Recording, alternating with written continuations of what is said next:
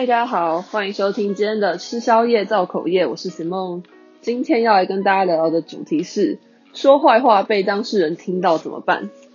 那在进入到这个主题之前呢，我要先跟大家说，就是啊，我这种讲人家坏话被别人听到的经验真的是蛮丰富的，就是我真的很常，就是我可能跟我在讲别人坏话，然后可能一讲完他就从。那个走廊的另外一端，然后突然出现之类的，就是这种经验算是，诶、也没有到很常发生在我身上，但就是我有过这种经验就对了。所以我觉得今天由我来做这个主题，算是再适合不过。那在先进入到今天的这个主要的内容之前呢，我要想要现在跟大家说几个关于坏话的事情。就第一个，我觉得啊，如果你今天要说别人的坏话。你就必须要做好你这个坏话有可能会被当事人听到的觉悟。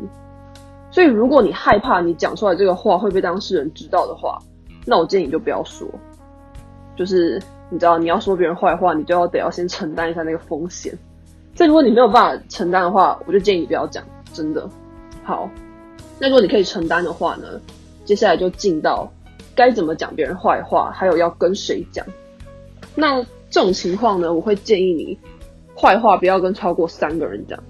真的，我跟你说，三个其实已经很多很多。我是觉得一个或两个是最好的，但是如果你真的很喜欢造口业，像我一样的话，最多不要超过三个。好，那除了不要超过三个以外呢，还有就是你讲坏话的对象最好不要跟当事人是同一个圈子。比如说，你今天要讲你同事坏话，那你就不要跟你同公司的其他同事讲。你可以，那你就应该要去找，比如说你其他朋友啊，你知道，跟你没有在同一个公司圈、同事圈的朋友，就是你不要找同一个圈子的人讲，因为你如果找同一个圈子的人讲呢，这个话很容易会被传出去，因为大家都互相认识嘛。那你如果今天找一个是不同圈子的人，他听过他也就忘了，因为他根本没见过当事人啊。所以我觉得你不要找同圈子的人讲，比较保险。好，所以前面这个就是。关于坏话的一些尝试，想先跟大家说。那接下来我们就进入到今天的主题。如果万一你真的很不幸的讲别人坏话被当事人听到了，怎么办呢？好，我来教你几招。就是呢，你千万不要在这个事情一发生的当下就马上跑去找对方道歉。我跟你说，这不要。你知道为什么吗？因为对方一定还在气头上。你这种时候跑去找他道歉，他只会觉得你很假，你就很有可能会被他冠上爱说别人坏话又 gay 掰的这个称号。所以呢，我真的是跟大家说，不要在事发当下就跑去跟对方道歉。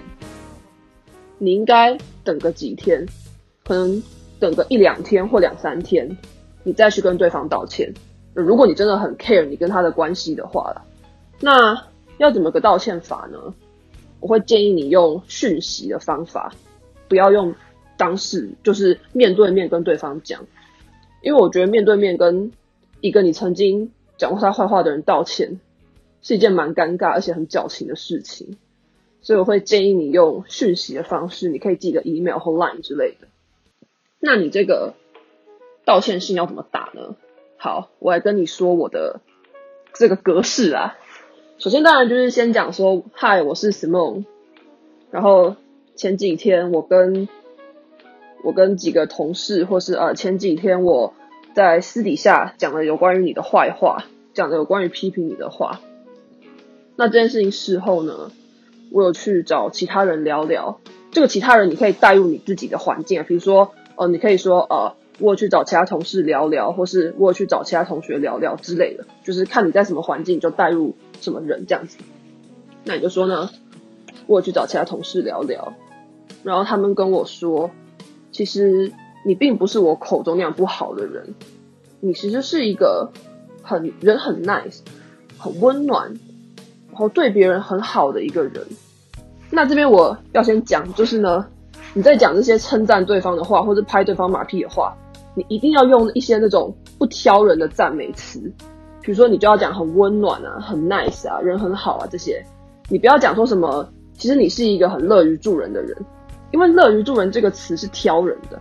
就假设今天你讲坏话的对象，他根本就不爱帮人啊。就你说，其实你是一个很乐于助人的人，你就变汤了，你知道，他就知道说啊，你一定是假的。在这边你要用一些那种套在谁身上都可以的字，而且谁听了都会很开心的字。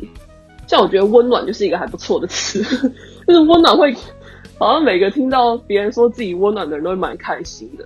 在这边我就是建议你挑一些什么温暖啊，人很 nice 啊这种话。好，那就说，呃，我有去找其他同事聊聊。他们就跟我说，其实你是一个蛮温暖的人。那我了解之后，我就觉得说，自己当初不应该因为对你的误会或是对你的不了解而讲了那些批评的话，让你心里不舒服。所以呢，我今天写这个信，我想要针对我那样子的言论跟你道歉。那当然，我写这个信也不是说希望你原谅我或怎么样，我只是觉得。嗯，想跟你表达我的歉意，因为我真的是做错事情了嘛，所以想跟你表达一下我的歉意。那希望我们以后还是可以一起共事或是一起合作。呃，最后就再一次的跟你说一声对不起，也谢谢你愿意把我这个讯息读完，然后 Simone 上谁谁谁上，这样子就是我认为一封完美的道歉信。那我要说说他他为什么完美，因为呢。我曾经有收过类似这样的信，然后我真的原谅对方了，就是连我一个这么爱记仇而且铁石心肠的家伙，我都原谅对方。然后我也有朋友，就是写过类似的信给人家，然后这个对方也真的就原谅他了。所以我觉得这一招应该算是蛮实用的。对，当然你把这个信寄出去之后。你讲坏话的那个当事人，他要不要原谅你，或是这封信对他会不会起作用？我觉得，就我也没有办法给你保证。但是至少你做了一个这个事情嘛，也算是一个亡羊补牢的举动。那我觉得对方要不要接受，那就是找他的造化，我也没有办法，就你也没有办法去控制。这样，好，那呃，就现在我要讲的，就是其实我自己是不常用这个方法啦，虽然我这样说。但我自己不常用这个方法。那我不常用的理由是因为我其实，在讲别人坏话之前，我都已经做好这个话会被他听到的心理准备了。就我根本就不在乎这个话会不会被他听到。我其实有时候还反而希望他听到，因为我就想要让他知道，我就讨厌你。对，所以我其实蛮少用这一招的。然后我也不太害怕，就是讲人家坏话被当事人听到，因为我讲的就是实话啊，就是我没有说谎什么的，所以。我也不在乎你爽不爽，反正我讲的是实话，就我的想法是这样啊，所以这招其实我自己不太常用，但是我知道不是每一个人都跟我一样有这么有有这种想法，所以这个撇步呢就提供给大家。对，那这一集 podcast 应该就是这样，我最后再做个收尾好了，免得大家可能听到有点忘记了。就首先呢，你在讲一个人坏话的时候。你就要先做好你这个话会被当事人听到的觉悟。你如果可以有这种心理准备的话，你再讲；你没有这种心理准备，那你就不要讲。好，再来是讲坏话的时候，不要跟超过三个人说，而且要找不同圈子的人讲。最后就是呢，如果你真的要跟对方道歉的话，不要在一当下就道歉，请你隔个一两天、两三天之后，用文字的方式传一封道歉信跟他道歉。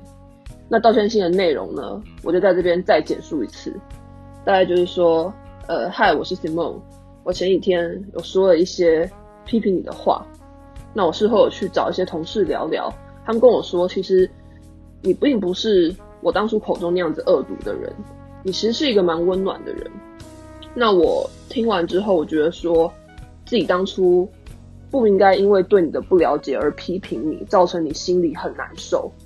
所以我写这个 email 想要跟你道歉，那我也不是说希望你可以原谅我，我只是觉得说我做错事情了，那我想跟你表达我的歉意，也希望以后我们还是可以好好共事，好好合作。那最后再跟你说一声对不起，也谢谢你把这封信读完。那是梦上，对，这个就是道歉信的格式。好，那今天这集节目就到这边，对，希望这些方法。可以帮到大家，在处理人际关系的时候，你知道可以有一些亡羊补牢的方式。好，那今天这个节目就到这边结束，希望大家收听愉快。如果有任何想跟我说的话，可以到 First Story 底下留言给我，或是到 IG 搜寻吃宵夜造口业，呃，Eating and Gossiping，对，Eating and Eating and Gossiping 是我们那个 ID 啦，但你打吃宵夜造口业也可以找得到。